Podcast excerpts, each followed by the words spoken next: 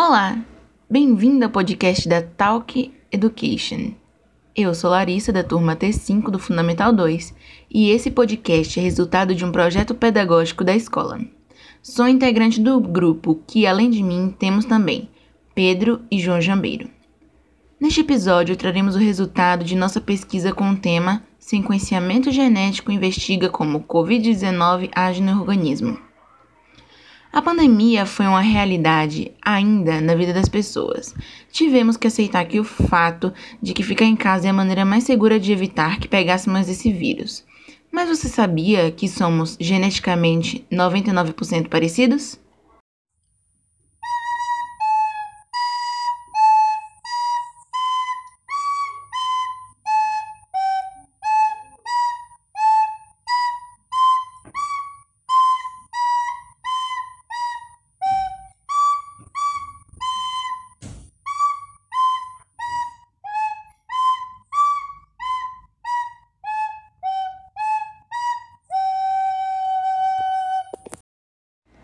Pois é, embora esse número sobre os pequenos, mas importantes variações, conforme os especialistas, aquele 1% que nos diferencia sendo responsável por determinar nossas características marcantes, como a cor dos olhos.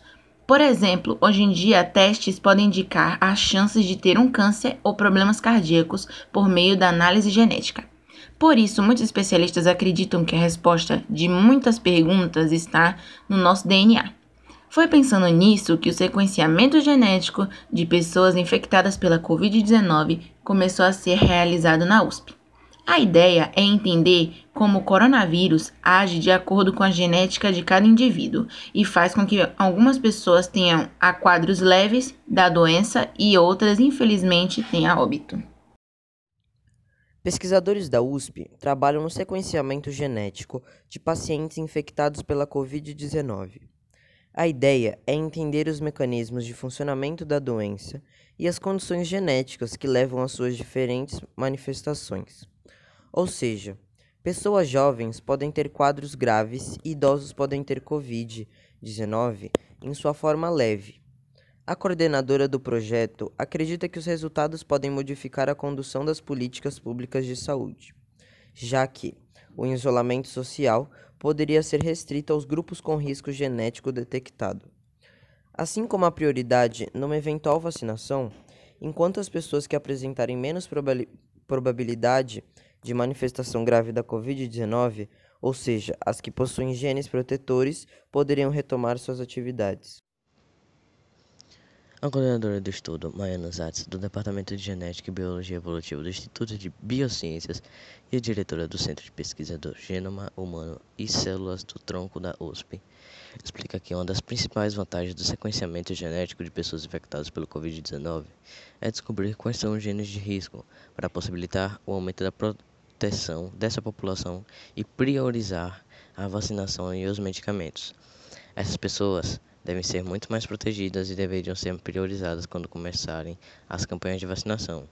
Por outro lado, aqueles que a gente descobre que têm genes protetores, eles poderiam ficar sossegados e voltar ao trabalho e às atividades normais muito antes. Maiana informa que a ideia do projeto partiu da grande variabilidade clínica das pessoas infectadas ou em contato com o novo COVID, coronavírus ou Covid-19. Há pessoas que desenvolvem formas muito graves da doença, pessoas que têm manifestação leve e uma grande proporção de assintomáticos, sem sinal clínico algum. Apesar de terem tido contato próximo com as pessoas infectadas, a gente quer entender o porquê dessa variabilidade. A gente acredita que a resposta está na genética. Então, teria genes de risco naquelas pessoas que desenvolvem as formas mais graves de genes protetores nas pessoas que ficam assintomáticas. O sequenciamento genético se apresenta atualmente como um aliado para desvendar o funcionamento do novo coronavírus no organismo e tem tido papel fundamental no, no mapeamento de doenças, principalmente as raras, como explica Maria Rita Passos Bueno também do Departamento de Genética e Biologia Evolutiva do Instituto de Biociências e do Centro de Estudos do Genoma Humano e Células-Tronco da USP. A gente hoje conhece o mecanismo genético de mais de 80% dessas doenças raras, que tem pelo menos 7 mil doenças catalogadas. Sem esse sequenciamento, isso não seria possível. O sequenciamento genético de infectados pela Covid-19 é realizado em, em pacientes voluntários. O foco são os assintomáticos e os superidosos, pessoas que passaram dos 90 anos de idade e tiveram quadro leve da doença. Viu como nós somos parecidos? Mas ainda falando sobre a Covid-19, essa não foi a primeira pandemia da história. Houve outras, mas a mais perto do nosso tempo foi a gripe espanhola. Ela foi uma doença provocada por uma mutação do vírus da gripe que levou à morte de mais de 50 milhões de pessoas, afetando toda a população mundial entre os anos de 1918 e 1920 durante a Primeira Guerra Mundial. Inicialmente, a gripe espanhola surgiu apenas na Europa e nos Estados Unidos, mas em poucos meses se espalhou pelo resto do mundo, afetando a Índia, o Sudoeste Asiático, o Japão, a China, a América Central inclusive o Brasil onde matou mais de 10 mil pessoas no Rio de Janeiro e 2 mil em São Paulo. A gripe espanhola não tinha cura, mas a doença desapareceu entre o final de 1919 e os princípios de 1920, não tendo registrados mais casos da doença desde essa época. Principais sintomas: O vírus da gripe espanhola tinha a capacidade de afetar vários sistemas do organismo, ou seja, podia causar sintomas ao atingir os sistemas respiratório, nervoso, digestivo, renal ou circulatório. Assim, os principais sintomas da gripe espanhola incluíam dores musculares e nas articulações, intensa dor de cabeça, insônia, febre acima de 38 graus, cansaço excessivo, dificuldade para respirar, sensação de falta de ar, inflamação da laringe, faringe, traqueia e brônquios, pneumonia, dor abdominal, aumento ou diminuição dos batimentos cardíacos, proteinúria, que é o aumento da concentração de proteína na urina, nefrite. Após algumas horas de surgimento dos sintomas, os pacientes com gripe espanhola podiam apresentar manchas marrons no rosto, pele azulada, tosse com sangue e sangramento pelo nariz e orelhas. A origem do nome. A gripe espanhola recebeu esse nome porque foi um surto de vírus influenza que surgiu na Espanha, certo? Errado. Os historiadores sabem que o nome que a gripe espanhola não surgiu na Espanha, mas recebeu esse nome em razão da forte divulgação do problema na imprensa espanhola. Na época em que a doença se espalhou, o mundo passava pela Primeira Guerra Mundial e as grandes potências ocidentais estavam envolvidas no conflito havia anos. Por essa razão, a imprensa desses países sofria forte censura. Isso porque divulgar as notícias de que a gripe espanhola tinha afetado suas tropas poderia ser muito ruim e apresentar fraqueza, assim o inimigo podendo atacar.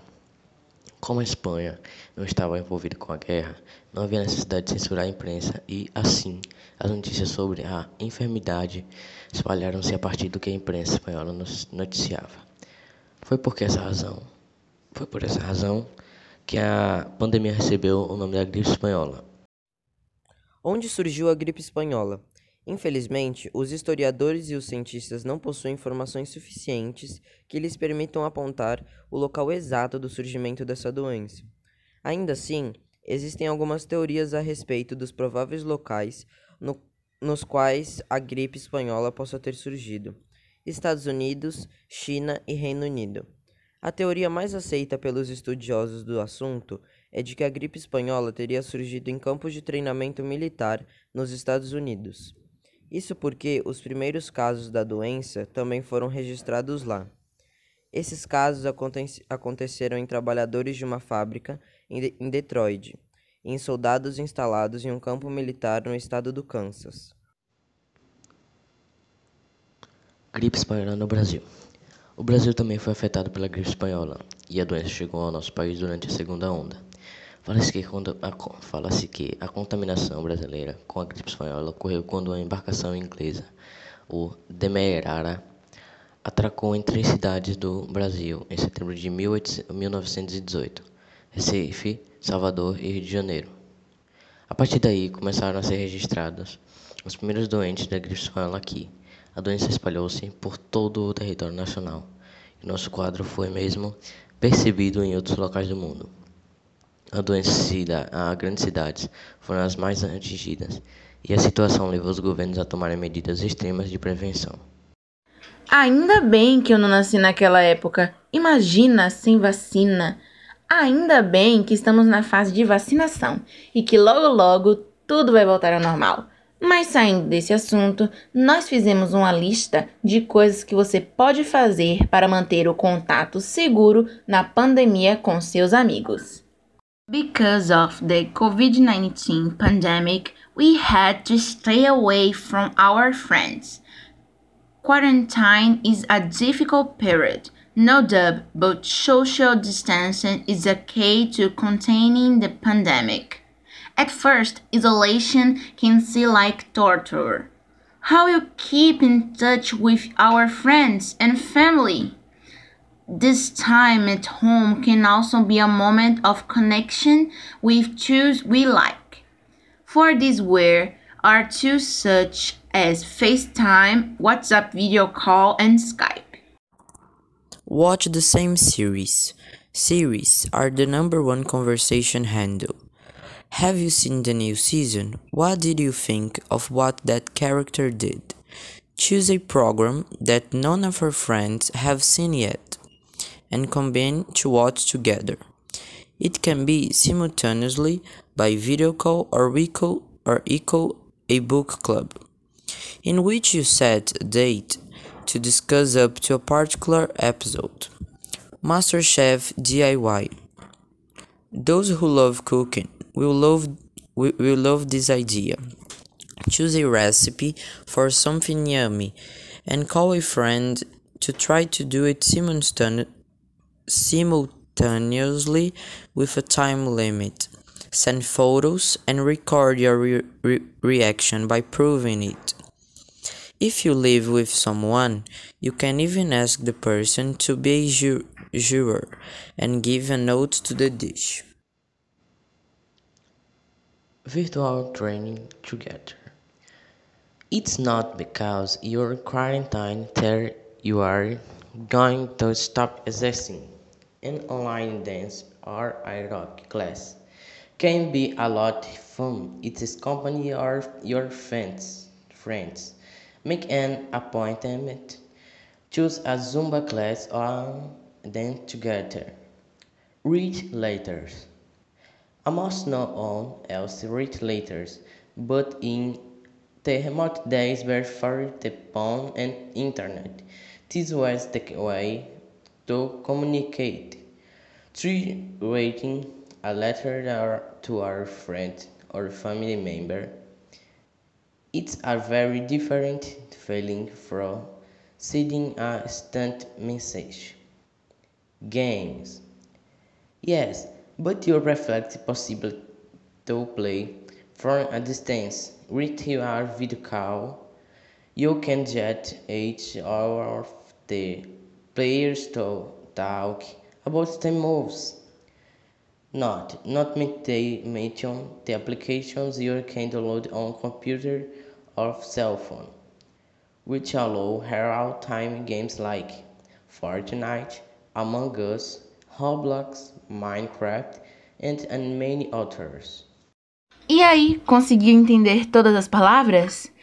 Agora vou falar um poema que fizemos sobre saúde e bem-estar. Vamos escutar? Saúde é a vida. A vida temos que viver. Com saúde, a melhor opção a se obter. Viva com saúde, coma alimentos saudáveis, mesmo que seja tentador aquela pizza no final da tarde. Faça terapia. Quem disse que a saúde mental não contaria? Se exercite, vá para academia. Seu corpo agradece e a vida não esfria. Ouça o que eu digo: é melhor viver saudável do que abatido. Da autora Larissa, nossa integrante do grupo. E aí, gostou do nosso poema? Espero que sim. Gostaria de falar uma mensagem de reflexão. Vamos encarar esse tempo como intervalo da vida, uma oportunidade para pensar e repensar, que depois dessa sejamos todos seres mais evoluídos de autor desconhecido. Que venham dias melhores E assim nós encerramos o podcast da escola Talk Education. Muito obrigada!